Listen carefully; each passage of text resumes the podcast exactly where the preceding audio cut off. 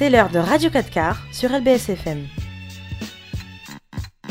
Salut à toutes et à tous et bienvenue pour le 20e numéro de Radio 4 quarts, votre émission sur l'actualité euh, en partenariat avec Urban Street Reporter. D'ailleurs, nous sommes sur la page Facebook Urban Street Reporter et pour les suiveurs d'LBSFM, l'émission est partagée sur notre page euh, Facebook. Pour ce 20e numéro, on est très heureux euh, de recevoir Dylan qui est avec nous. Salut Dylan. Bonsoir. Comment tu vas Très bien et vous Ça va, ça va, merci. Merci d'avoir accepté notre invitation. Merci à toi. Avec toi, on va parler orientation et notamment le bac professionnel. Euh, voilà, il y aura un petit débat en fin d'émission lors du quart d'heure de l'invité. Vous en avez l'habitude.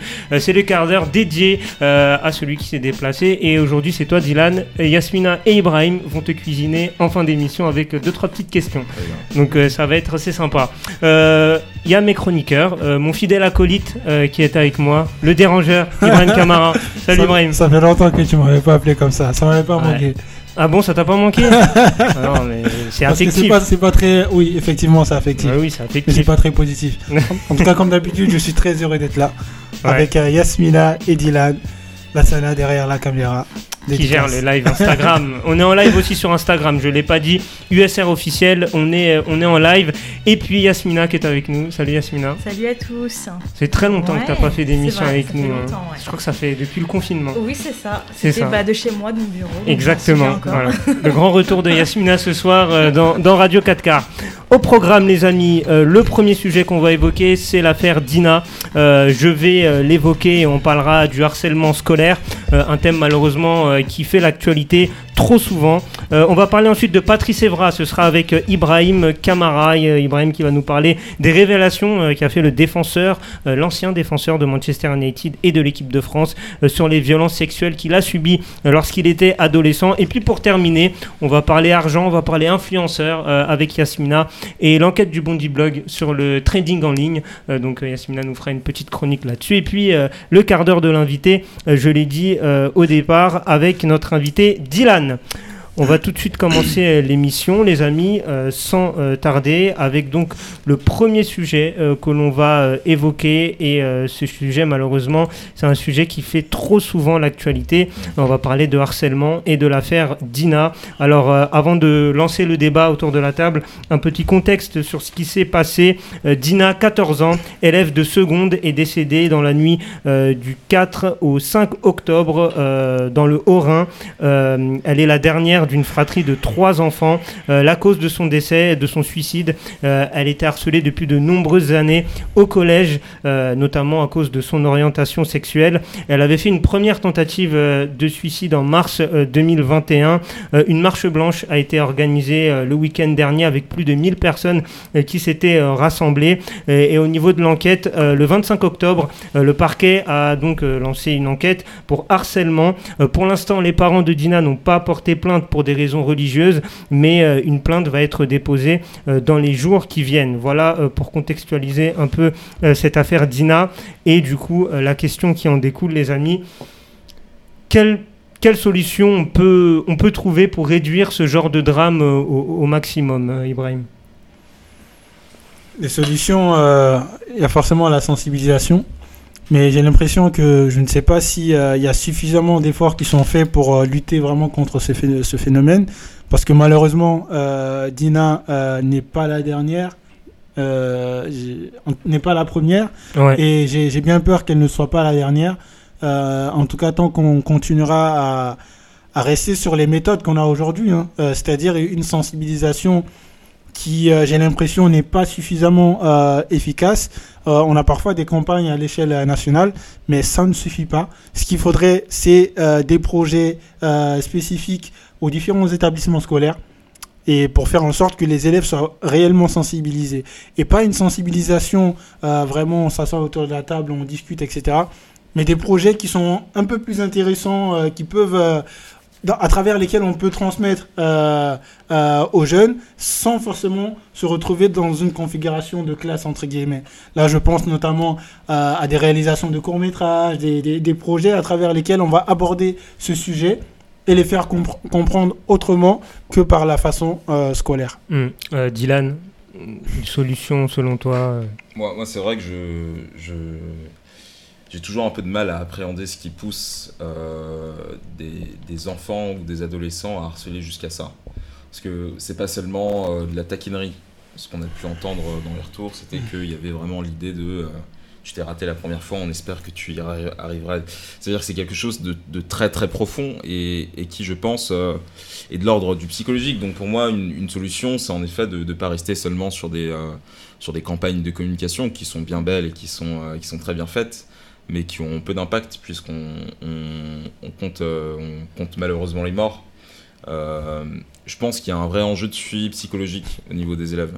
Et on sait que dans certains établissements, euh, il n'y a pas de présence de psychologue euh, scolaire. Mm. Euh, donc je pense que c'est la principale solution. moi, je, par exemple, je, pour l'anecdote, j'ai reçu un message aujourd'hui d'une élève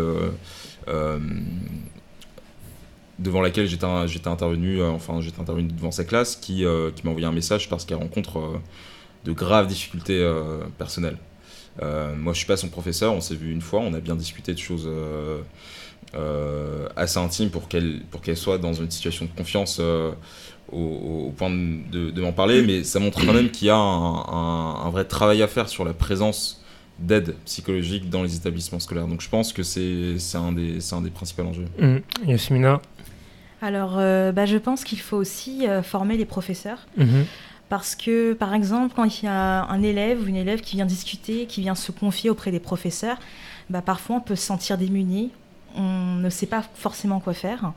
Et donc, je pense qu'il faut absolument en parler le plus possible. Et comme Ibrahim et Dylan l'ont dit, il faut travailler là-dessus. Il faut que les élèves soient conscients, en fait, de, cette problématique, mais pas juste en théorie dans les lignes. Il faut vraiment être actif et voir ensemble quelles seraient les solutions. Mmh. Mais je pense que oui, il faut aussi revoir la, formation du personnel, que non seulement les, euh, les, professeurs, mais que ce soit aussi les AED et euh, l'ensemble du personnel. Et euh, que faire des élèves harceleurs? Euh, Blanquer en a parlé un peu euh, suite à cette affaire en disant qu'on n'irait pas les jeter au bagne. Comment, voilà, comment gérer ces gens-là aussi par rapport euh, à l'environnement scolaire et, par rapport à l'image qu'ils ont au niveau de l'établissement? C'est ça, ça, qui est très compliqué mm. dans les établissements scolaires. Moi, je travaille dans un collège et je peux te dire que la vérité, c'est qu'on sait qui sont les harceleurs. On, sait les, on connaît les élèves qui sont harcelés. Mais le problème, c'est que je pense que l'éducation nationale ne veut pas tout de suite euh, stigmatiser euh, aussi euh, certains élèves, mais il faut se dire la vérité, la discussion ne marche pas toujours. le fait de discuter, prendre les élèves, ça ne marche pas toujours, discuter. Le fait aussi d'exclure les élèves, etc., ça ne marche pas non plus. Donc la, la, solution, il faut aller la chercher ailleurs, dans une autre forme de sensibilisation parce que, parce que des projets aujourd'hui, autour de ces thèmes-là, parfois, il y en a, hein, moi j'en vois parfois, mais j'ai l'impression qu'ils sont inefficaces en fait, hmm. que les élèves n'arrivent pas à s'y retrouver. Je pense que l'enjeu aujourd'hui, c'est vraiment les réseaux sociaux. Parce que euh, c'est là que le harcèlement euh, devient encore plus dur. Parce qu'encore quand on est dans l'établissement scolaire, on peut gérer. Il y a les profs qui sont là, l'équipe pédagogique, qui peut stopper euh, tout de suite certaines choses. Mais le problème, c'est après l'école. Après, ça se poursuit à la maison. Ça se poursuit à la maison. Et c'est vrai que c'est un peu la double peine pour, euh, pour les élèves harcelés. On l'a vu dans le cas de Dina, mm. par exemple. Il était dans un groupe euh, WhatsApp, WhatsApp Snap, je sais pas, mm. où voilà, il y avait des, des, des insultes, des menaces, etc. Et même une fois qu'elle a quitté le groupe, elle continuait de recevoir ces choses-là. Mm. Donc aujourd'hui, je pense que les réseaux sociaux ont leur part des responsabilités dans la diffusion de, de, certains types de messages et aussi dans, dans, dans la propagation de, de, ce genre de, de, menaces. Hmm. Donc euh, il y a un travail à faire au niveau des, des réseaux sociaux. Ouais. Dylan, pour rebondir sur ce qu'a dit Ibrahim, ou sinon sur le comment gérer les harceleurs euh, bah, C'est vrai que c'est un peu compliqué parce que hmm. euh, on reçoit, on reçoit l'information, et donc, euh, en voyant ça, on peut être euh, simplement, moi par exemple, c'était mon cas, je me suis dit, il faut les mettre au placard parce que mmh. finalement, elles sont, mmh. elles ou ils sont responsables mmh. euh, de ce qui s'est passé de façon très directe. Mais après, tu te dis que. ça reste des enfants. Voilà, tu te dis difficilement que ça reste des enfants, que la vie est assez longue pour qu'ils puissent changer. Euh, et qu'il peut y avoir un suivi. Mais c'est vrai que le terme de suivi, parfois, ça mène à rien du tout. Parce qu'on les connaît, les suivis, on les connaît, les placements euh, judiciaires ou, ou les trucs comme ça. On sait que parfois, ça aggrave, ça aggrave pardon, le, les, les, les, cas. Donc, je, pense qu'il faut, il faut avoir ce, ce double, euh, ce, ce, ce, double truc de dire euh, il faut quand même un, un suivi avec, avec les, les, institutions judiciaires parce que ce ouais. qui se passe, c'est quand même grave. Bien sûr. mais il faut aussi se dire que le pénal, c'est pas la solution, qu'il faut aussi hein, être sur de la pédagogie, surtout avec des adolescents, des enfants. Mmh, mmh. Ouais. Et Yasmina, sur la gestion des harceleurs Oui, alors je pense que déjà, euh, toute l'équipe, que ce soit dans un établissement scolaire euh, ou autre, bah, en fait, il faut réagir tout de suite. Ouais. Dès lors qu'il y a un élève euh, qui, qui vient euh, se confier, qu'on qu repère tout simplement des phénomènes voilà, d'isolement, des élèves qui s'isolent, on, on mmh. voit au comportement, on peut repérer ce genre de choses. Donc je pense déjà qu'il ne faut pas tarder, qu'il faut tout de suite en parler avec l'élève, le questionner. Je sais parfois que les élèves peuvent avoir du mal aussi de se confier, mais voilà, il faut creuser. Mmh. Là, le, justement, pour Dina, on a vu qu'elle a été harcelée euh, au collège mmh. et que ça a pris un certain nombre d'années, justement, pour. Euh, bah voilà, ça en a fini comme ça au suicide. Mmh. Donc c'est horrible. Ouais. Euh, donc voilà, il faut agir tout de suite, discuter. Mais effectivement, oui, c'est compliqué. On ne peut pas tout de suite euh, les jeter en prison ou autre parce qu'ils sont jeunes. Donc je pense qu'il faut aussi des mesures de responsabilisation, c'est-à-dire mmh. prendre le temps de, et non pas seulement discuter avec euh, la mmh. personne qui harcèle, mais euh, je sais pas, par exemple, ça peut être l'amener au commissariat ou l'amener euh, voir peut-être des, euh, des, affaires euh, au niveau de la justice, voir mmh. comment sont gérées ces histoires-là, ou rencontrer des victimes, j'en sais rien, mais en, en, tout cas, il faut, faut réagir vite. En tout cas, il faut, il faut ouais. aussi investir, dans les, investir les réseaux sociaux. Oui, C'est-à-dire que ouais. Aujourd'hui, ça se fait de plus en plus, mais il y a un effort à faire encore. Mmh. TikTok, Snapchat, où ces jeunes-là se retrouvent très souvent, il faut que euh, l'État. Euh, Est-ce que les réseaux sociaux, les plateformes de réseaux sociaux peuvent aussi participer à, à cette campagne de sensibilisation, en, je sais pas moi, en bloquant des comptes, en voyant que oui. euh, ça harcèle beaucoup, euh, ou ce genre de, ouais. de, de solutions-là Est-ce que bah, c'est possible? pour, pour, bloquer des comptes, il faut qu'ils puissent avoir une vue sur les messages, sur les échanges. Ouais. Et ça, ça pose euh, tout un tas de soucis auxquels euh, eux font semblant de, de, ne pas pouvoir répondre. Mm. mais c'est vrai que ils ont, ils, ils ont de l'importance. Maintenant, il faut, euh, il, faut aussi, il faut aussi faire attention à ce qu'ils ne remplacent pas les États et que ça ne soit pas au réseau mmh. de, de, de, de, réguler les, les, les, comportements. Ouais. Parce Donc, ça reste ouais. des supports. Bien sûr. Ça reste des supports et, et ouais, c'est c'est aussi, aussi délicat de, de, traiter de la place des réseaux sociaux, même si en réalité, euh, c'est par eux que, enfin, c'est par leur intermédiaire que beaucoup de choses se font mmh. euh, et qu'ils le savent aussi. Il faut, il faut, il faut, il faut approcher ça avec, euh, avec euh, enfin voilà, de façon assez large. Mmh. Euh, J'aimerais rebondir sur la relation euh, professeur-élève. Euh, est-ce qu'il n'y a pas, et là je me tourne vers toi Yasmina, est-ce qu'il n'y a pas un, un, un, travail à faire aussi pour, euh, tout en gardant l'autorité bien évidemment du prof qui, mmh. est, qui est, suprême et qui doit, enfin pour moi c'est vraiment la base et pour que l'éducation se passe bien il faut quand même une figure d'autorité, mais est-ce que travailler une relation de confiance avec l'élève euh, pour qu'il puisse euh, s'ouvrir plus facilement. Euh, parce qu'effectivement, des fois, comme tu l'as dit, un élève se confie et vous n'êtes peut-être pas formé pour mmh. répondre, mais des fois, l'élève se renferme sur lui-même et a tendance à garder pour lui, et sachant que peut-être il a l'environnement familial ne lui permet pas de s'ouvrir. Donc est-ce que peut-être travailler aussi une relation différente avec, euh, avec les élèves Je ne sais pas ce que, ce que tu en penses. Ah oui, bien sûr. Je pense qu'il faut, euh, faut instaurer cette relation de confiance pour que euh, vraiment l'élève se, se, dise bah, je peux me confier parce qu'il faut qu que j'en parle. Il faut que j'en parle parce que je ne peux pas garder ça pour moi. Et je pense que oui, c'est important qu'il y ait cette relation-là entre le professeur et les élèves. Moi, dans mon cas, euh, étant professeur, bah, je sais que j'ai eu pas mal d'élèves qui sont venus me voir justement pour des soucis euh, euh, chez eux en famille ou personnels. Et je, je, pense que ça devrait se faire euh, bah, pour l'ensemble des profs, en fait, hein, mmh. finalement. Ouais. C'est compliqué, effectivement.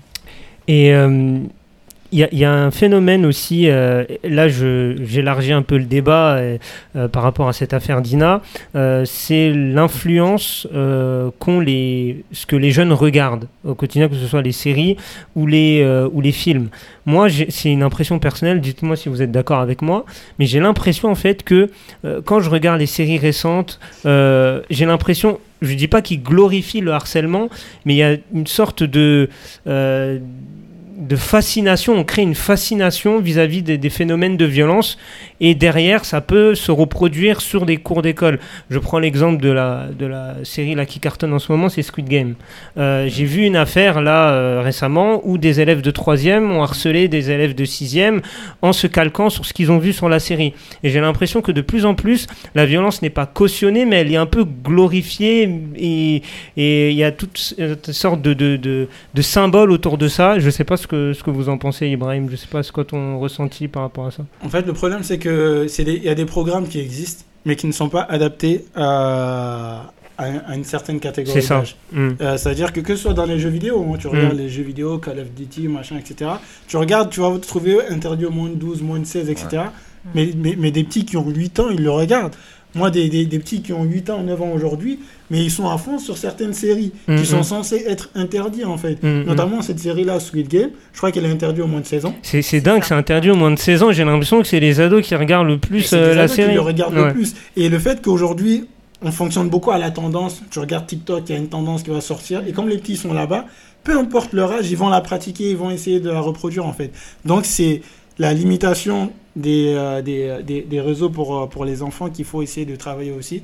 Et ça, ça relève en partie euh, du travail des parents aussi, de faire en sorte que ces enfants, que nos enfants ne soient pas beaucoup trop sur les réseaux. Mm. Et surtout qu'ils ne regardent pas des contenus qu'ils n'ont pas le droit de regarder, qui peuvent être dangereux pour eux. Mm. Donc il y a un gros travail à faire à ce niveau aussi.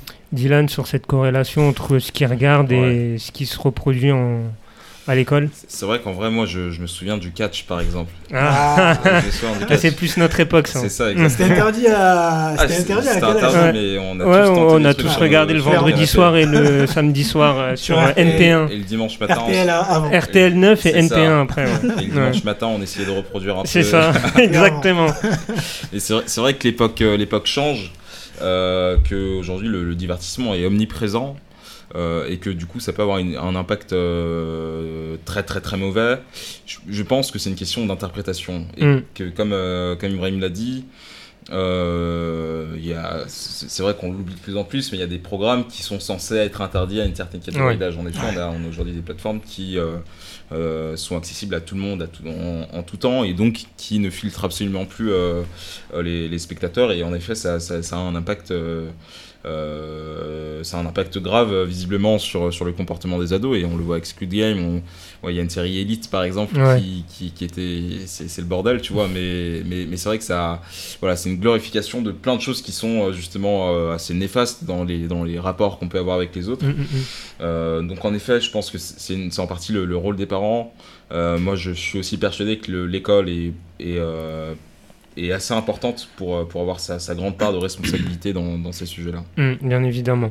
Euh, en tout cas, n'hésitez pas à interagir, hein, vous qui êtes en commentaire, que ce soit sur Instagram, que ce soit sur Facebook, euh, sur ce sujet du, du, harcèlement, malheureusement, qui fait trop l'actualité ces, ces, derniers mois et ces dernières années. Euh, on va passer au deuxième sujet, les amis, et je me tourne vers Ibrahim qui va nous parler euh, des révélations d'un. parler de Tonton Pat. De Tonton Pat, hein, Mister I Love This Game. Mister I Love This Game. On n'aime pas très loin du sujet précédent, hein, puisque... Oui, ça reste du harcèlement. ça, ça, reste euh, mais pire que du harcèlement. C'est surtout par rapport à l'âge. Alors, euh, dernièrement, la semaine dernière, euh, Patrice Evra a accordé une interview au, au, au, journal The Times, le journal anglais, dans lequel il a révélé avoir été victime d'agression sexuelle et de viol lorsqu'il avait 13 ans. Alors, ce qui est arrivé, euh, ce qui s'est passé, c'est que Patrice Evra, à l'époque, il dormait chez un de ses professeurs. Mhm. Et il se trouve que c'est ce professeur-là euh, qui l'a agressé. Euh, sauf que lui, il n'en a jamais parlé à, sa famille parce que voilà, il avait, il avait honte et il explique que, son père, il était un peu à la dure. Pour lui, un homme ne pleurait pas, ce genre de choses. Donc pour lui, c'était impensable de, de, parler de ce genre de choses. Et sans rentrer dans les détails, hein, mais Patrice Evra explique qu'il savait que c'était mal euh, quand il essayait d'enlever son pantalon, etc. Et du coup, il essayait de se, de se débattre quand même, il ne se laissait pas faire. Et euh, au vu de cette situation, il a demandé à ses parents, euh, il a insisté auprès de ses parents pour ne plus être là-bas, sans dire le pourquoi du comment. Et le dernier jour où la dernière nuit qu'il devait passer là-bas, sans rentrer dans les détails, je vous laisse aller regarder après, il nous explique que finalement le mec a réussi ce qu'il voulait et donc voilà, plus de 20 ans après, il décide d'en parler mm. à l'occasion de la sortie de son livre qui, qui est sorti là le 28 octobre. Donc, donc voilà, un livre à, lire pour ceux que ça intéresse. Il n'y a malheureusement, hein, il n'y aura pas que des choses négatives hein, dans ce livre. Mais en tout cas, c'est une parole qui est vraiment très importante aujourd'hui parce qu'on connaît tous Patrice Evra. On connaît un peu sa personnalité, euh, un peu dynamique, joyeuse. Euh, et on aurait, euh, beau, on aurait, on avait beaucoup de mal à, s'imaginer que ce type de choses pouvait lui, lui être arrivé à, à, lui. Et il insiste hein, en disant que il regrette d'ailleurs hein, de pas, de pas, de pas avoir en parlé plus tôt. Mais aujourd'hui, il veut être source d'inspiration et exemple pour les plus jeunes et pousser les, les gamins à avoir le courage de parler et de ne plus avoir peur, de ne plus avoir honte, parce que ce n'est pas à eux d'avoir honte. Et euh, moi, j'étais très content, euh, j'étais vraiment très heureux qu'il ait fait ce, ce, cette révélation. cette révélation. Mm. Quoi. Et j'espère et je pense vraiment que ça va porter ses fruits, que ça va pousser d'autres personnes, d'autres jeunes qui sont peut-être aujourd'hui dans cette situation à prendre la parole et, euh, et, petit à petit à se libérer et faire condamner ceux qui sont les agresseurs euh, les agresseurs. Euh, merci Ibrahim pour euh, cette petite chronique. justement, par rapport à ce qu'Ibrahim vient de nous dire, est-ce que les révélations de Patrice Evra vont faire avancer la lutte contre les violences sexuelles dans le sport Dylan, qu'est-ce que tu en penses? Bah, Moi, je, trouve que, que, son acte est très très courageux au-delà, au-delà pardon, de, de, révéler ça, il le révèle en tant que Patrice Evra, un, joueur de football mm. euh, qui en plus a, une image euh, sur les réseaux sociaux.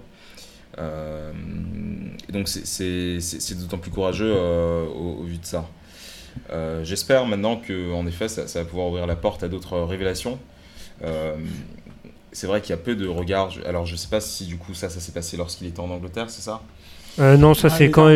Non, c'était en France. C'était à 13 ans. Il était, il était encore en France. C'est vrai qu'on on, les voit se succéder ces affaires où des enfants qui sont placés pour différentes raisons euh, sont maltraités dans, dans, leur foyer d'accueil sans qu'il y ait aucun suivi qui soit fait. Euh, qui sont parfois avec, avec des fous. Donc, donc c'est vrai que c'est nécessaire d'avoir cette réflexion-là. Je pense que le fait que lui puisse en parler aujourd'hui, avec la maturité qui est la sienne, va, va probablement permettre d'ouvrir quelques portes. Après, est-ce que ça, ça, sera assez? Moi, je je pense qu'il faudrait que ça puisse se traduire maintenant en, vrai acte euh, politique. Euh, voilà. Mm. Euh, Yasmina, qu'est-ce que tu en penses des, révélations de Patrice Evra et sur l'avancée de la lutte contre les violences sexuelles dans le sport et même en général? Bah, comme on l'a déjà dit, je, bah, étant donné qu'il est Patrice Evra, il est suivi par beaucoup d'adolescents.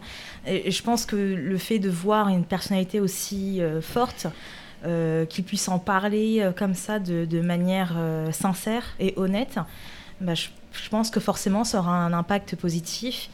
Et c'est vrai qu'en ce moment, comme tu le disais, Diane, on en voit beaucoup, quoi, des, révélations comme ça.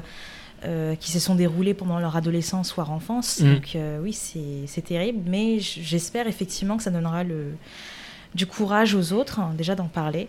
Et puis ensuite, y a, moi, il y a autre chose qui, euh, qui m'embête beaucoup, c'est qu'on se dit que c'est un professeur qui, mm. donc, qui hébergeait euh, mm. Patrice. Et on se dit, mais il n'y a pas de suivi, enfin, il n'y a pas de suivi psychologique euh, ces personnes-là, on engage euh, comme ça des, des personnes. Oui, c'est vrai, ça pose la question effectivement des gens qui encadrent, les encadrants dans, dans, ce genre de structure-là, que ce soit les professeurs, comme tu le dis si bien, ou même euh, on a vu d'autres affaires, hein, des, euh, que ce soit des médecins, que ce soit des, des entraîneurs, des dirigeants. Il y, a, y, a une grosse, il y, a y avait un gros scandale, moi je me mhm. rappelle, autour du médecin de l'équipe des États-Unis en gymnastique, qui a violé nombreuses femmes et notamment euh, celle qui a porté la parole, c'est Simon Biles, euh, qui est euh, multiple médaillé olympique et qui a été l'étendard un peu de, mm. de, de, cette lutte-là. Et, c'est vrai que ça pose la question de est-ce qu'on peut faire encore confiance à, à, ceux qui nous encadrent en fait? C'est vrai que tu, tu, poses la question. du coup, les gars, je me tourne vers vous. Est-ce que ça va pas cette histoire-là? Alors bien sûr, on espère que ça va faire évoluer la lutte contre ce genre de perversion, mais à côté de ça, est-ce que c'est c'est pas ça met pas un peu de un, frein, on va dire, dans dans la pratique sportive. Je, m'explique. En gros, est-ce que ça va pas freiner, par exemple, les parents euh, à mettre leurs enfants dans des centres ou dans des euh, parce que voilà, il y a toujours une histoire où les parents n'ont plus confiance euh, aux structures justement bah, qui doivent inculquer les valeurs normalement d'exemplarité. En fait, moi, je pense qu'il y a un travail à faire euh, de deux côtés. Ouais. D'une part, il y a un travail à faire au niveau de l'éducation de ses enfants. C'est-à-dire que c'est très important, surtout aujourd'hui, de parler avec ses enfants. Mm. Euh, leur dire, euh, surtout par rapport à leur corps, leur dire ton corps t'appartient. Personne n'a le droit de te faire ça. Personne n'a le droit de te toucher de telle sorte, en fait. Que l'enfant ait conscience de ça. Comme ça, si jamais euh, il est confronté à ce genre de cas, Ouais. il sait que c'est pas normal. Parce que parfois, quand ça arrive, l'enfant, il ne sait pas. Mm. Et surtout Oui. s'il est avec un adulte qui est censé être euh, un adulte de confiance, il se dit, bon, c'est peut-être normal, c'est moi qui suis euh, qui, qui fait n'importe quoi, etc. Donc parler avec euh, ses enfants, l'éduquer, euh, lui dire ce qui est normal, ce qui est pas normal. Et le pousser vraiment à parler si jamais il se passe quelque chose. Parce que parfois, il y a ce petit, il y a ce petit truc-là qui pose problè- problème, euh, que les enfants n'osent pas parler en fait. Et euh, l'autre travail à faire, euh, c'est du, du côté de, de toutes les personnes qui encadrent en fait. Parce que là, ce, ce professeur, malheureusement, euh, c'est une, exception. Heureusement que tous les, tous les profs ne sont pas, Ouais. euh, n'agissent pas de la sorte. Mais c'est important euh, que euh, d'avoir un œil toujours sur, euh, sur son enfant, de savoir où est-ce qu'il va, euh, avec qui il est encadré et euh, comment ça se passe que l'enfant ne se retrouve pas à être, euh, à être euh, seul avec cette personne, etc. Donc euh, c'est très compliqué, mais euh, je pense que c'est surtout au niveau de l'éducation de l'enfant et de la communication avec lui euh, qu'il y a quelque chose à faire. Euh, Dylan. Je- J'aurais pas grand chose à rajouter euh, par rapport à ce que vient de dire Ibrahim. Euh, euh, en effet, ouais, c'est- l'éducation de l'enfant, c'est de lui donner la confiance qui, euh, qui puisse lui permettre euh, de sentir qu'il a le droit de parler de ces choses-là qui sont euh, intimes et qui parfois euh, sont, sont délicates à aborder dans, dans- dans certains, dans certains foyers. Mhm. Euh, et en effet, oui, avoir un vrai suivi, un vrai suivi psychologique des, des- des encadrants. Et, euh, et, euh, et c'est c'est une vraie politique à mener parce qu'on parle d'éducation, on parle de comment est-ce qu'on forme des enfants, et donc on parle de parcours, il y a des répercussions. euh, C'est ça. souvent, ces enfants, bah, après, deviennent des, des adultes euh, avec, euh, avec, euh, qui rencontrent aussi des difficultés. Donc, euh, donc c'est d'autant plus important. ouais. Ouais. Et, euh, et cette nouvelle révélation, euh, euh, je, je reste dans le monde, dans le monde du sport. Aujourd'hui, euh, voilà, vous avez parlé de la communication entre l'enfant et le parent. Mm. Comment aujourd'hui on fait, comment les fédérations doivent faire pour euh, filtrer euh, les gens qui sont au contact des enfants H24 ou quasiment H24 c'est hyper dangereux de se dire que euh, des gens qui je me répète un peu mais des, des gens qui sont censés encadrer l'enfant euh, pendant Ouais. toute la, sur toute la journée euh, qui est ce genre de, de, de perversion là et j'ai l'impression que c'est un phénomène qui est pas majoritaire Dieu merci mais ça existe et ça a un fléau. Et à chaque fois à chaque fois des années plus tard on retrouve une affaire d'agression sexuelle à gauche à droite que ce soit dans tous les sports il n'y a pas que le football hein, j'ai parlé de la gym tout à l'heure. Mais voilà. Comment les fédérations doivent euh, doivent faire pour justement euh, mieux choisir euh, les gens qui, vont les représenter et qui vont encadrer les enfants? Déjà au niveau de la formation, euh, c'est-à-dire euh, que toutes les personnes qui sont censées travailler avec des enfants doivent être formées à, et sensibilisées à ce genre de, situation. Et aussi peut-être mettre mettre en place des tests euh, euh, psychologiques, Ouais, ce que parce qu'il y a des personnes aussi euh, qui, qui font ce genre de cas, mais qui ont des problèmes euh, voilà, psychologiques, etc. Donc euh, mettre en place des tests pour savoir si la personne qui est en face est vraiment fait pour accompagner des enfants. Et puis troisième chose, et mettre en place certaines règles, faire en sorte par exemple qu'un enfant ne se retrouve jamais tout seul avec un adulte, etc. Donc euh, il y a pas mal de, de choses à faire. euh, euh, Il y, a- il y a des solutions, clairement. Il y a des solutions.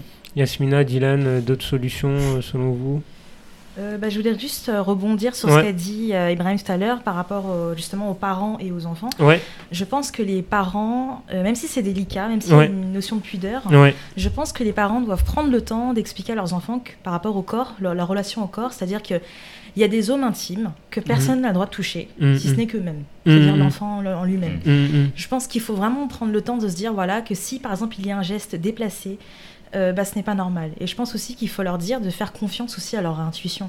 Par exemple, euh, un enfant peut se dire mais c'est bizarre, euh, cette personne vient de me toucher ici, etc.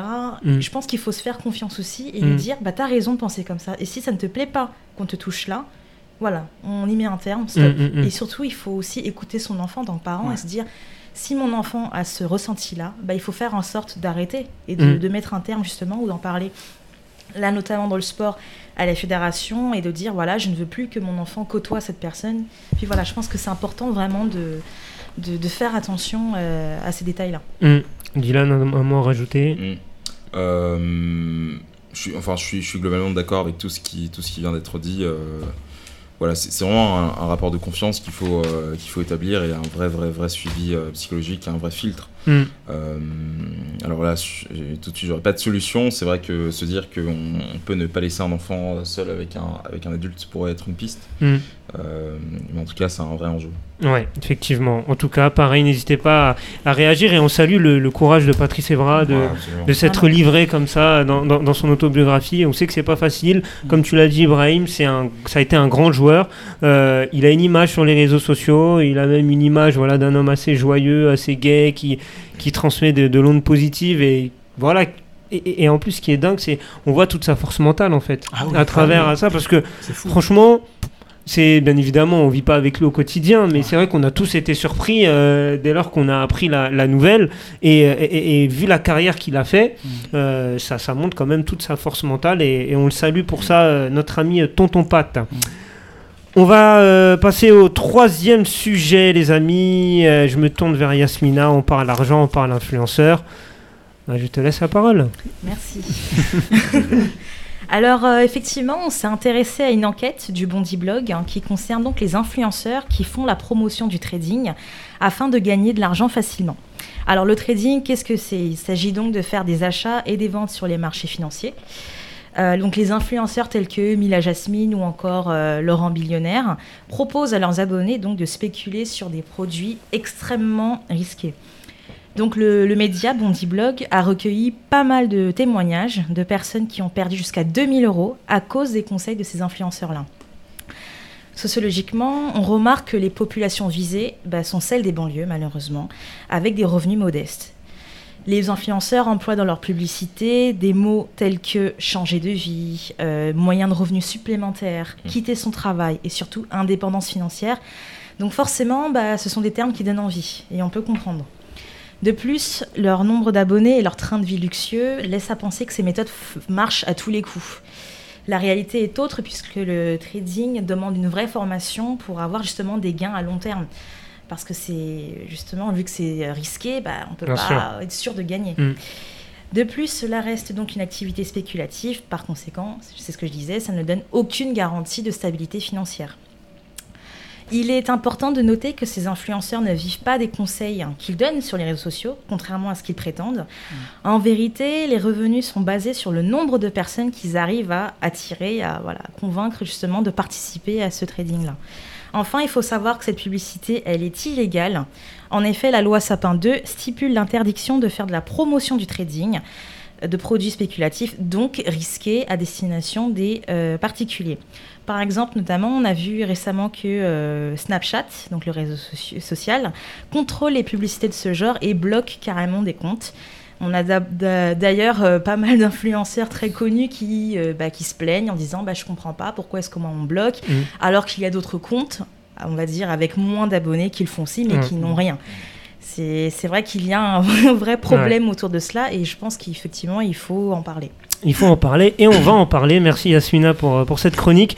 Euh, justement, bah, la première question que je vais vous poser, euh, c'est euh, pourquoi du coup ce, ce, mode économique est un appât si facile pour les populations modestes et populations de, de quartiers populaires, Ibrahim pourquoi, pourquoi ça les attire autant? En fait, c'est dans la même lignée que les paris sportifs, etc.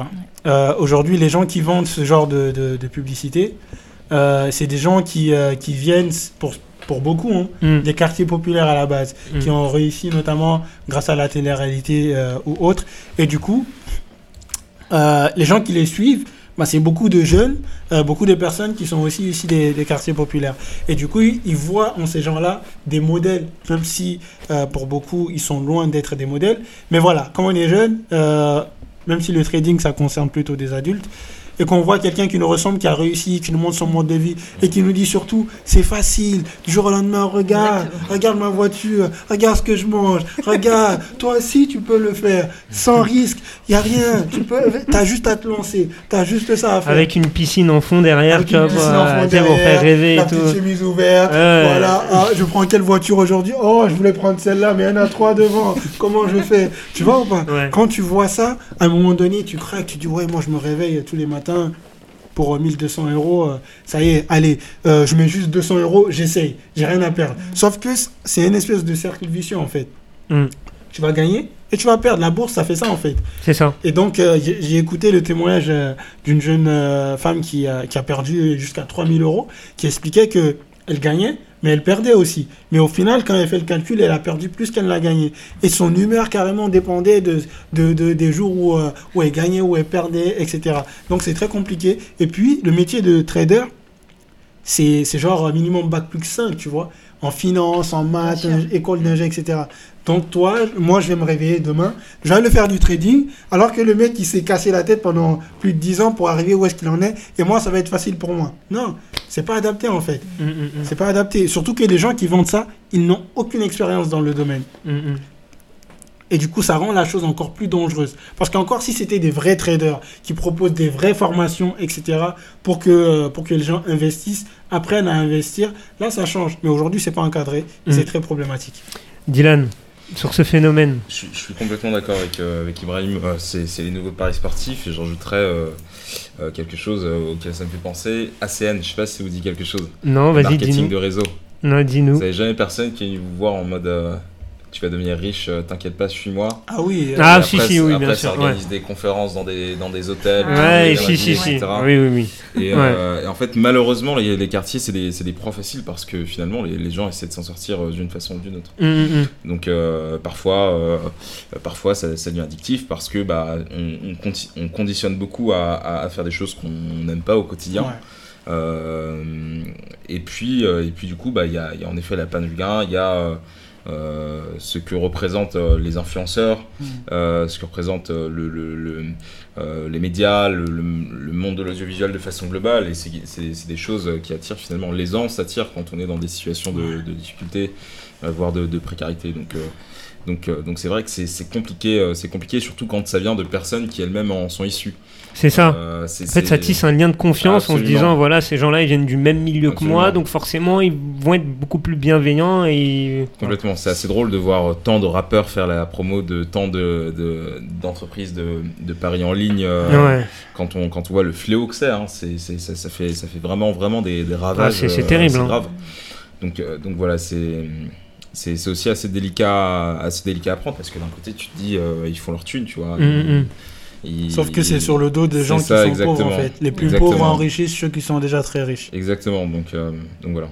Du coup, euh, à vous entendre, euh, ces, ces- ces gens-là et ce système-là profitent en fait de la misère sociale de certains pour les diriger vers des choses qui ont l'air simples comme ça, parce que je, je- je vois, j'ai vu ce genre d'annonce euh, euh, gagner euh, 1200 euros par mois en restant sur votre canapé, euh, juste en cliquant. euh, c'est incroyable. euh, c'est c'est fou, mais, c'est- mais c'est quand, tu, quand tu vois ça, tu te dis, Ouah, c'est un truc de fou. ouais. Moi C'est aussi, euh, tu vois, euh, t'as l'impression de rater quelque chose en fait, de Ouais. dire, voilà, euh, j'ai- Ah, il te faut miroiter de l'argent qui C'est tombe ça. vraiment du ciel. c'est ça exactement. Et tu sais même pas d'où sort cet argent, tu, tu, tu sais pas, et c'est, et c'est, et c'est assez, euh, assez fascinant à voir. Et du coup, c'est, ce phénomène-là, est-ce que on ne tire pas les gens, entre guillemets, vers, euh, vers la médiocrité? Dans le sens où euh, on dévalorise le, tout ce qui est euh, bah, effort pour y arriver, pour réussir, euh, dévalorisation peut-être même des études, parce que j'ai vu, euh, je sais pas si vous l'avez vu, l'interview de Fabrice Eboué sur WeHustle,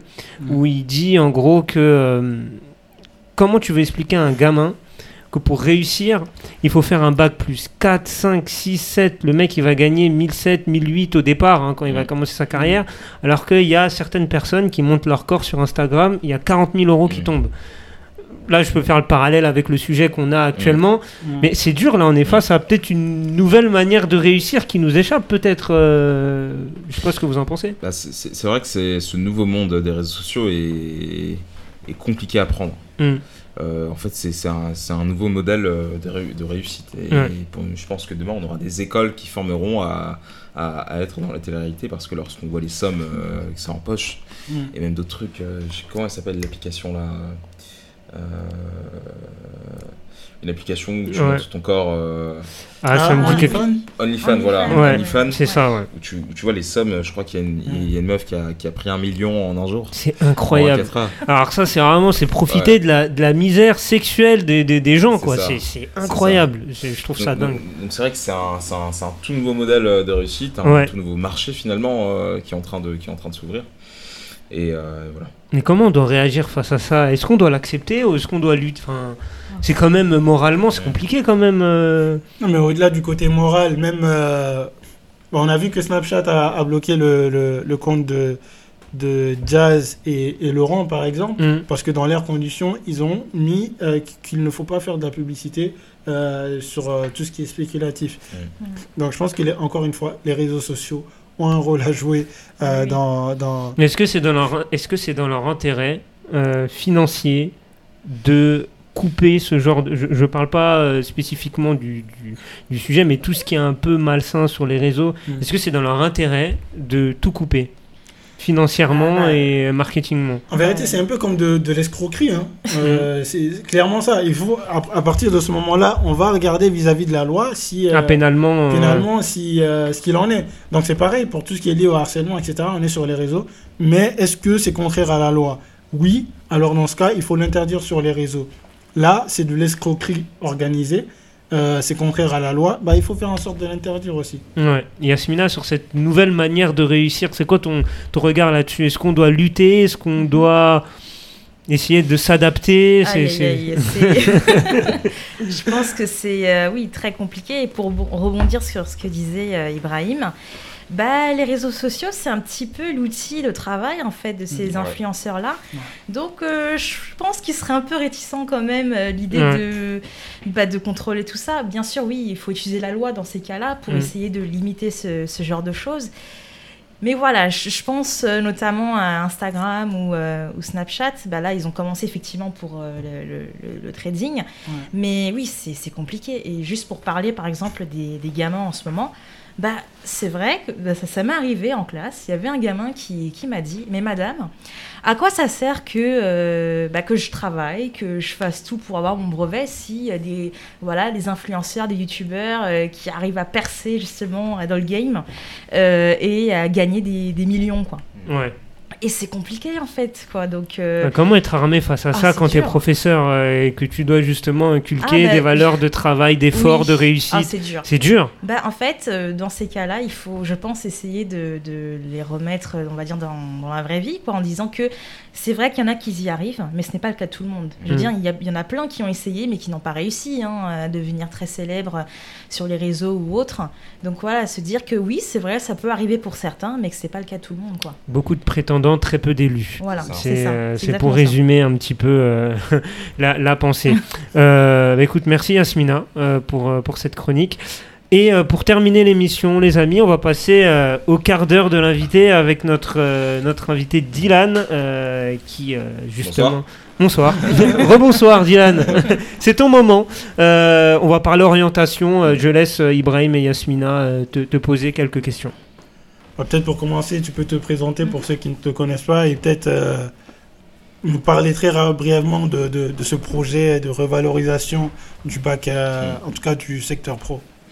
Donc moi c'est Dylan, euh, je suis étudiant, je m'occupe du plaidoyer pour, pour une association qui s'appelle Get Up. Et, donc j'ai lancé le, le collectif Une voix pour tous, qui souhaite une réforme du lycée professionnel c'est un collectif qui est, qui est né d'un constat, je pense qu'on aura l'occasion d'en reparler, euh, qui moi m'est venu euh, deux, ans de, enfin, deux ans après l'obtention de, de, mon, de, mon, bac en gestion administration, cette fameuse filière euh, aka filière Excel. Mhm. en fait, je me, je me, rends compte, enfin, je, ouais, je, je me rends compte aujourd'hui que ça a été des filières poubelles qui avaient, qui avaient peu d'ambition peu d'insertion. Euh, en voyant, euh, en voyant les situations de potes à moi, en voyant les situations d'anciens camarades, euh, je, me suis progressivement rendu compte que, c'était des, filières poubelles en discutant avec des, des, experts, des syndicalistes, des professeurs, des chercheurs qui m'expliquaient bah oui, en fait, malheureusement, c'est des filières qui ont été créées pour foutre ce qu'on ne pouvait pas foutre autre part. Mhm. Et surtout en voyant ce qui était documenté, les chiffres qui existaient. Mhm. Le fait que le ministère de l'Éducation nationale sorte en douce que bah, dans les filières du tertiaire que sont euh, le bac pro vente, commerce ou gestion administration, on était à 72% d'élèves issus de milieux très défavorisés. Que euh, en, lycée général, en lycée professionnel, on était à près de la moitié des élèves qui arrivent en seconde avec au moins un an de retard scolaire. Ah ouais. Euh, et en parallèle, on observe des politiques qui sont mises en place.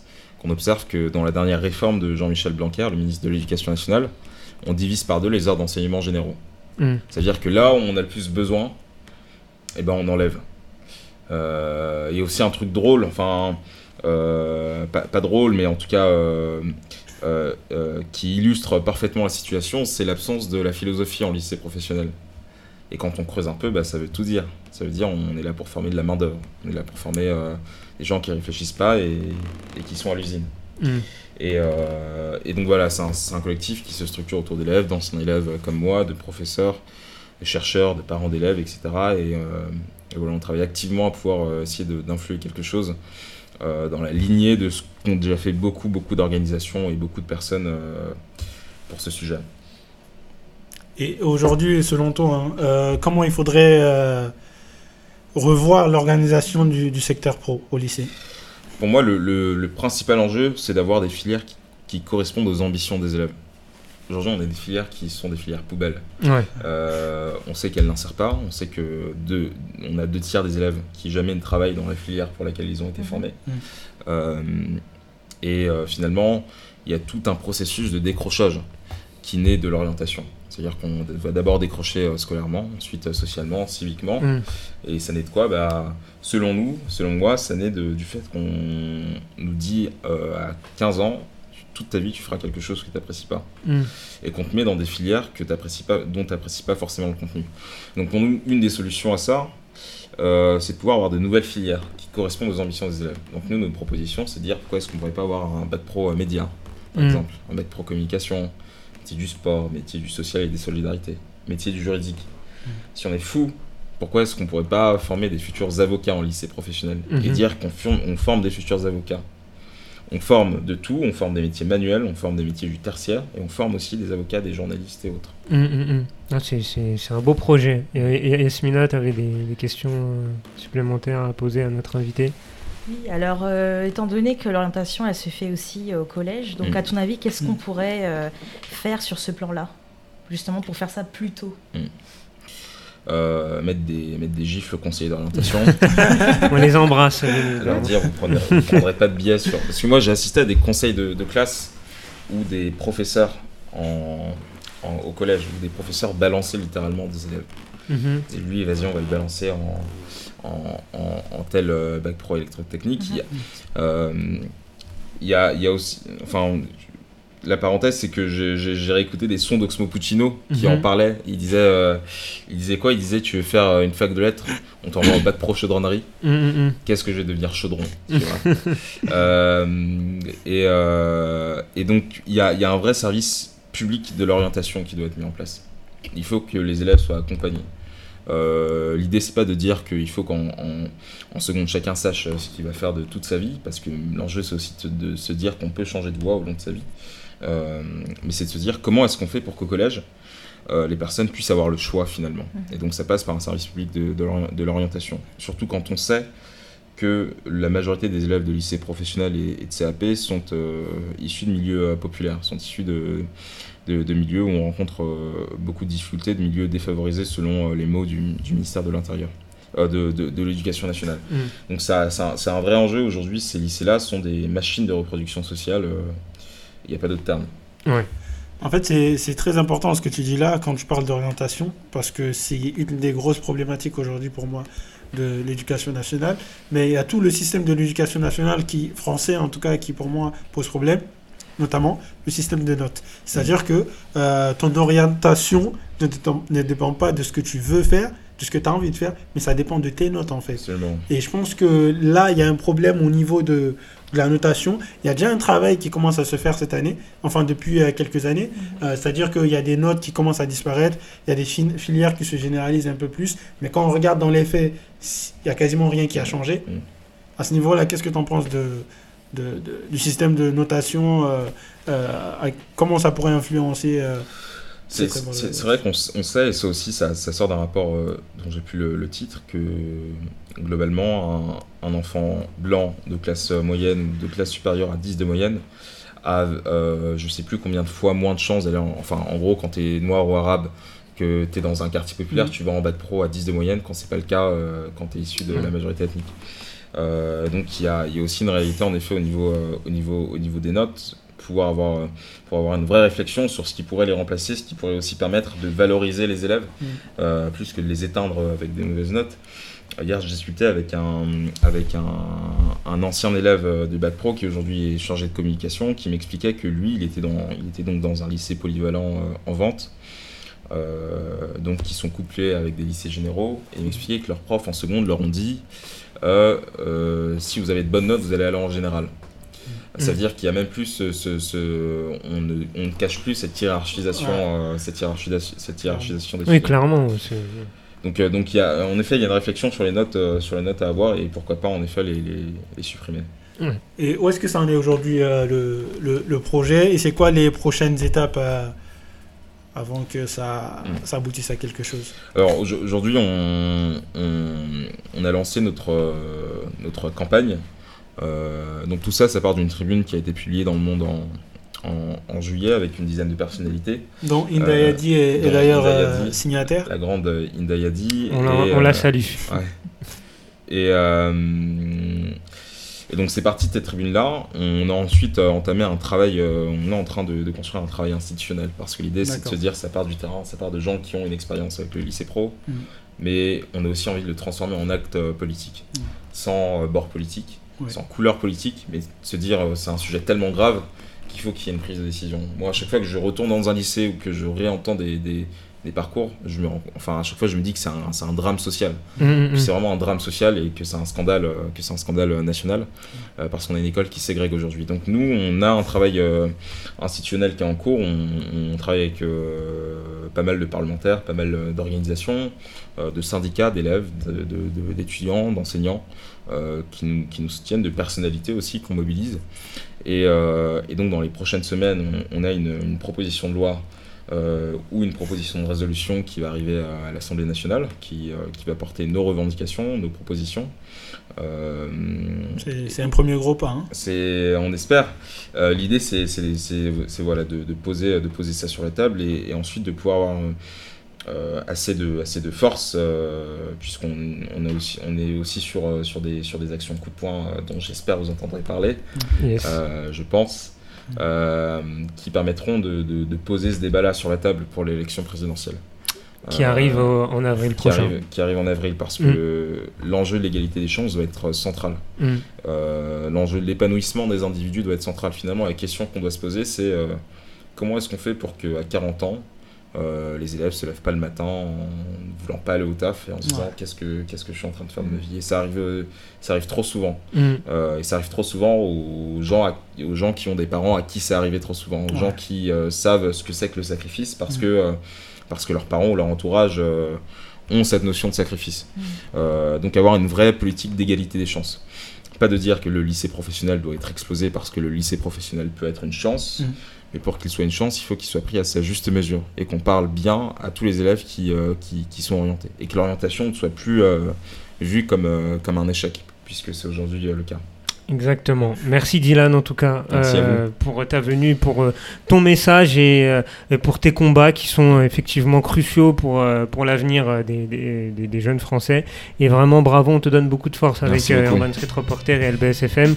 Donc n'hésitez pas à le suivre sur ses actions et bien sûr on te soutiendra. Et tu reviens quand tu veux. Pour oui, suivre, pour te suivre. Alors, ouais. Vous pouvez nous suivre sur Une Voix pour tous, VOIE, sur tous les réseaux.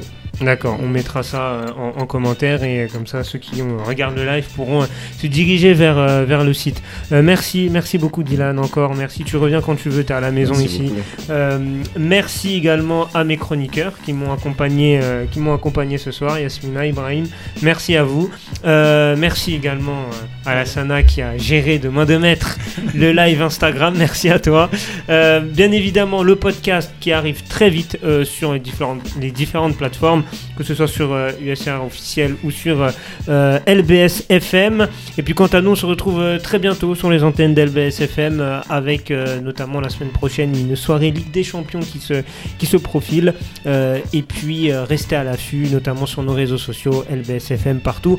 Et suivez également les réseaux sociaux du USR officiel, du Urban Street Reporter, USR officiel partout. Espoir et création sur YouTube, il y a pas mal de contenu sur YouTube, vu que maintenant vous avez dépassé les 1000 abonnés, vous êtes des, voilà, des, youtubeurs maintenant.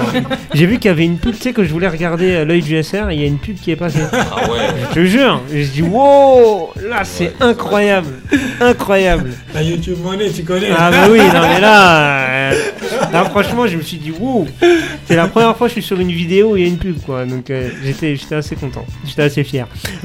merci à tous ceux qui nous ont suivis, on vous souhaite une excellente fin de journée et on se dit à très vite. Salut à tous. Salut tout le monde. Salut.